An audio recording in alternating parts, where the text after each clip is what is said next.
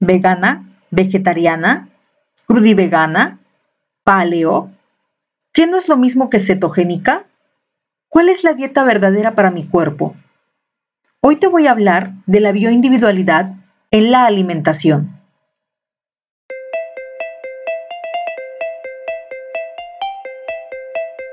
Hola, ¿qué tal? Gracias por estar en mi podcast Nutre Hábitos. Mi nombre es Jessica Portugal. Estoy certificada como coach en cambio de hábitos por Instituto Hábitos y actualmente me encuentro estudiando la licenciatura en nutrición. En este podcast compartiremos herramientas y hablaremos sobre temas relacionados con la alimentación natural, intuitiva, cómo nutrir nuestras emociones y cómo nuestro cuerpo se manifiesta por medio de la digestión cuando algo no va bien englobando una salud integral, inspirándote a que hagas un hábito tu estilo de vida. Hola amigos, ¿qué tal? Gracias por estar en el episodio número 4 de mi podcast Nutre Hábitos. Es un placer que me estén escuchando de nuevo. Hace poco hice un post en mi cuenta de Instagram donde les hablaba acerca de la bioindividualidad en la alimentación y me llegaron muchos mensajes de chicas preguntándome qué tipo de dieta era recomendable para ellas. Así que decidí hacer este podcast para hablarles un poquito más acerca de la bioindividualidad en la alimentación. Y bueno, como les comentaba en el post, todos sabemos que existen diferentes tipos de dietas, como por ejemplo la vegana, la vegetariana, crudivegana, paleo y ahorita la que está muy de moda, la dieta cetogénica. No vamos a entrar en detalles, ya que necesitaríamos un episodio por cada tipo de alimentación. Así que solo vamos a nombrar algunas de sus características, ¿ok? Primero tenemos la vegana. Como todo mundo eh, la conoce, es una alimentación que excluye todo lo que sea de origen animal y sus derivados. Protege los derechos de los animales, cuida el medio ambiente y se podría decir que es más un estilo de vida. En la dieta vegetariana eh, no puedes comer carnes rojas ni pollo, pero sí puedes consumir sus derivados de origen animal como lácteos, quesos y tienden más al consumo de productos procesados. El hecho de que se etiqueten como veganos o vegetarianos no quiere decir que tengan una alimentación saludable. La mayoría de las veces cocinan con aceites hidrogenados, harinas y azúcares refinadas. Por otra parte, los productos que venden en el supermercado con la etiqueta de vegano o vegetariano en algunas ocasiones no son tan saludables como quisiéramos, ya que fueron elaborados con estos ingredientes que les acabo de mencionar, añadiéndoles aditivos y conservadores. Tenemos la dieta crudivegana, que es una alimentación basada en plantas. La mayor parte de su consumo es de frutas y verduras crudas, para que no pierdan sus nutrientes y se puedan absorber al momento de consumirlos. Estos alimentos son energéticos ya que provienen de la tierra y tienen su propia energía que nos aporta cada vez que comemos estos alimentos en su origen natural. No, eh, estas personas no consumen los productos procesados por la industria alimentaria, ya que estos productos pues no tienen vida, están, ahora sí que están muertos. Son alimentos que, que que no les aporta nutrientes ni energía. Eh, si bien algunos llegan a tener nutrientes, eh, son los añadidos artificialmente. Así es que por eso es que no consumen estos productos procesados. Y su alimentación es el 75% cruda y el restante puede ser pasada por fuego no mayor a 46 grados centígrados para que no pierdan sus nutrientes. La dieta paleo es la que consumían nuestros ancestros en la era paleolítica, donde su alimentación era, era, más basada en la caza de animales y en la recolección de semillas, frutos secos, eh, vegetales, eh, todos estos sin procesar. Dicen que nuestra dieta actual proviene de esta dieta. Solamente quiero recordarles que en ese tiempo aún no existían los aceites hidrogenados, azúcares y harinas refinadas. ¿ok? Todos estos alimentos procesados o productos industrializados aparecieron más o menos el siglo pasado. En, esta era paleolítica, los granos enteros, como los cereales o las leguminosas, no los consumían porque no era posible digerirlos por el metabolismo en su estado natural. Se necesitaban de una transformación para que el cuerpo pudiera digerirlos. Por tal motivo, en ese tiempo no se consumían estos granos enteros. Y por último, quiero hablarles de otra dieta, que no quise dejar de mencionarla porque sé que es una dieta que está muy de moda y que todo mundo quiere hacerla para bajar de peso. Y es la dieta cetogénica o la famosa dieta keto. Esta alimentación es recomendada para personas que padecen epilepsias, Alzheimer, Parkinson, entre otras, y las personas que tienen un grado de, obesidad severo. Su alimentación es baja en carbohidratos y proteínas y elevados consumos de grasas. Y aquí es donde caemos en una confusión porque pensamos que son grasas de todo tipo y nos, ahora sí que nos descarreamos, ¿verdad?, en su consumo. Eh, empezamos a comer estas grasas saturadas, refinadas, hidrogenadas, empezamos a comer tocino, chorizo, todo tipo de quesos, manchego, cheddar, queso de puerco y toda esa alimentación que ustedes conocen. Y bueno, nos perdemos en el camino de lo sano para llegar al consumo de excesos de alimentos grasos y la mayoría eh, eh, procesados porque están empaquetados, ¿verdad? Bueno, también la industria alimentaria hoy en día ha sacado un sinfín de productos keto para que la gente los consuma, como por ejemplo, eh, he visto mucho las pastillas keto para bajar de peso, las tortillas keto que venden igual ya empaquetadas, eh, los snacks que venden en barra, eh, como unas galletitas keto, y un sinfín de productos con esta leyenda keto para atraer pues más gente, ¿verdad? Y puedan tener pues más ventas en, estos productos. bueno, una dieta keto mal llevada puede traer alteraciones en la tiroides o en algún órgano. Quiero recordarles que esta dieta no es un estilo de vida donde la tengas que consumir siempre para poder estar delgado.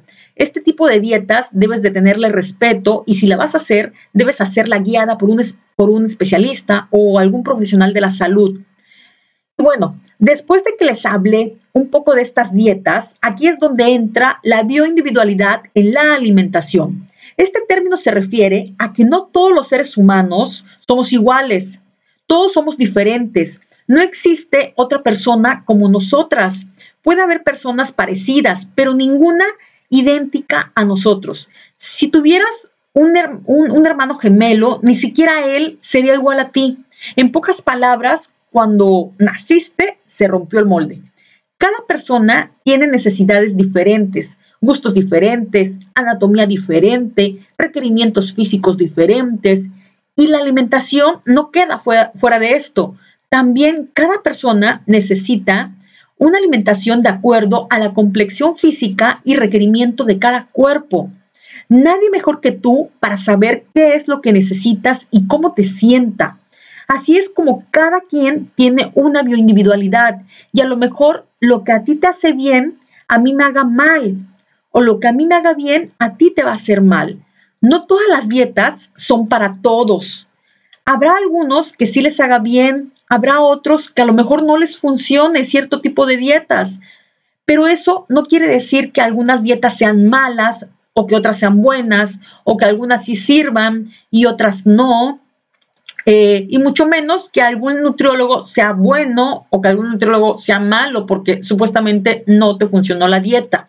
¿sí? Todas estas eh, dietas están sustentadas científicamente, tienen bases científicas. Todas las dietas son buenas para determinado tipo de personas que necesiten cierto tipo de requerimientos.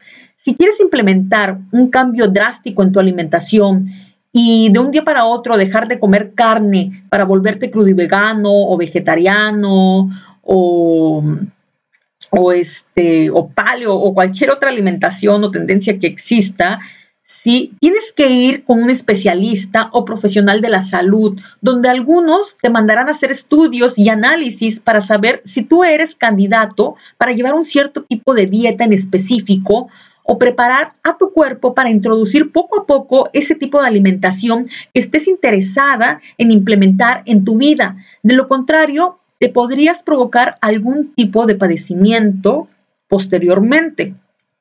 Te repito, cada cuerpo reacciona diferente, cada metabolismo reacciona diferente. Si tú implementaste una dieta vegana o crudivegana sin ninguna guía y te ha funcionado, muchas felicidades, pero eso no quiere decir que a todas las personas les funcione. y que no tenga secuelas en la vida de, las otras personas. Porque esa otra persona no eres tú a la que sí, a la que sí le, le está funcionando esa dieta. Por tal motivo, es muy importante que aprendan a escuchar a su cuerpo, qué es lo que les está tratando de decir con algún síntoma, algún dolor, qué es lo que les está requiriendo. No lo tomen a la ligera, como algo tonto. Una vez que ustedes aprendan a escuchar a su cuerpo, serán más conscientes de lo que se llevan a la boca, de cómo se alimentan, empezarán a cambiar sus hábitos en su alimentación paulatinamente hasta hacerlos un estilo de vida, sin necesidad de hacer dietas extremas, porque tendrán claramente qué es lo que su cuerpo necesita.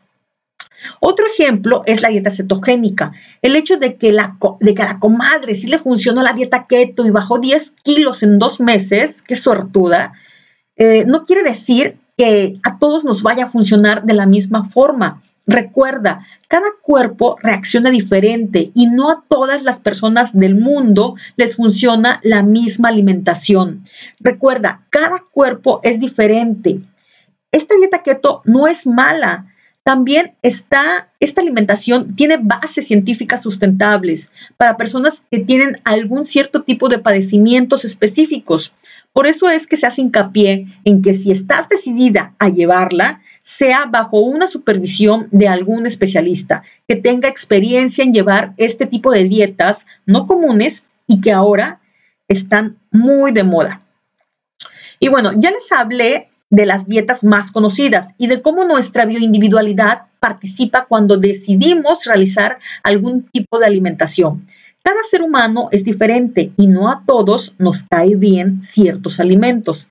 Así que te recomiendo, si tú quieres realizar algún cambio de alimentación en tu vida, primero empieces por desintoxicar a tu organismo.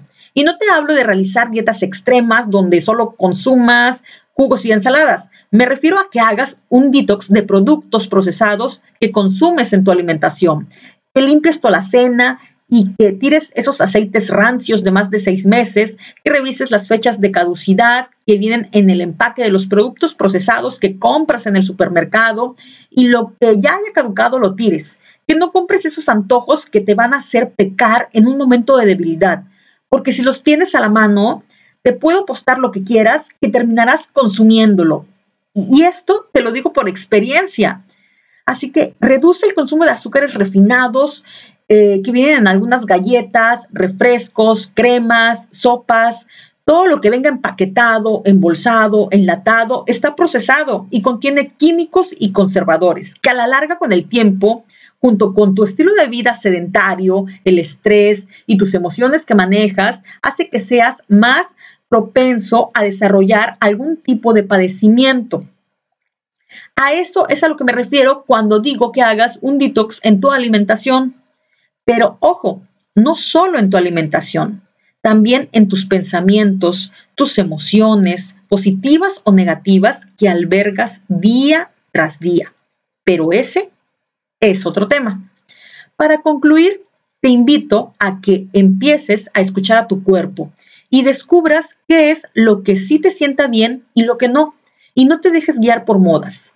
Si tienes dudas, mándame un mensaje privado en mis redes sociales o si quieres que toque algún tema en específico en mi podcast, déjamelo saber. Espero que esta información te sea de utilidad. Gracias por haberme acompañado. Te mando muchos besos y te espero en el próximo episodio. Acabas de escuchar mi podcast Nutre Hábitos si te gustó, te invito a que lo compartas. Me encuentras en mis redes sociales como Nutre Hábitos Coach en Facebook e Instagram.